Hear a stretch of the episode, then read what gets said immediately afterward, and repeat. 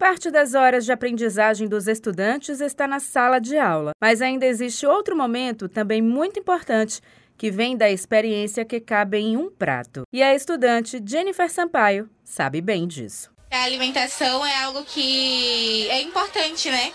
Para todos os seres humanos, inclusive nós estudantes, ajuda a gente a pensar melhor, né? Como eu sempre digo, eu prefiro estudar de barriga cheia.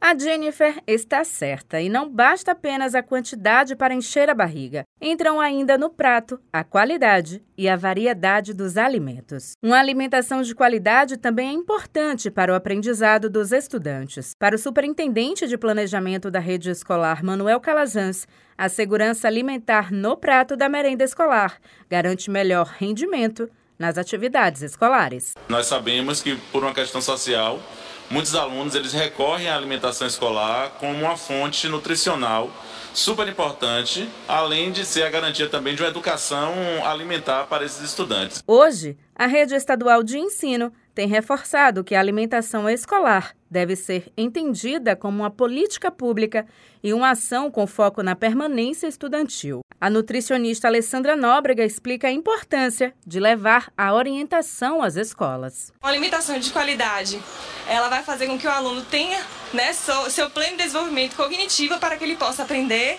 e ter suas habilidades né, cognitivas, sua memória, atenção, para que o, o que seja ofertado na sala de aula, né, todo o conhecimento, seja fixado e que ele possa estar adquirindo isso como conhecimento. Desde 2009, houve uma mudança no Programa Nacional de Alimentação Escolar, que ficou determinado que devem ser adquiridos, no mínimo, 30% de gêneros da agricultura familiar para a merenda dos estudantes. As próprias escolas municipais decidem se será esse percentual ou maior, já que elas têm autonomia na compra dos alimentos. Para cada estudante, existe uma quantia direcionada à alimentação. O governo federal repassa um valor de 36 centavos para cada estudante, mas o governo do estado ampliou os investimentos para R$ 1,80 para oferecer, além da refeição no meio da manhã, também o almoço. E segundo Manuel Calazans, o reforço tem feito a diferença. Então nós temos hoje que atender os 30% para a agricultura familiar, que é para a compra de temperos, frutas, e os 70% usamos para a compra de materiais que nós chamamos das empresas convencionais, açúcar, coisas industrializadas. Tudo isso para poder realizar a produção dessa merenda escolar. Juliana Rodrigues para Educador FM.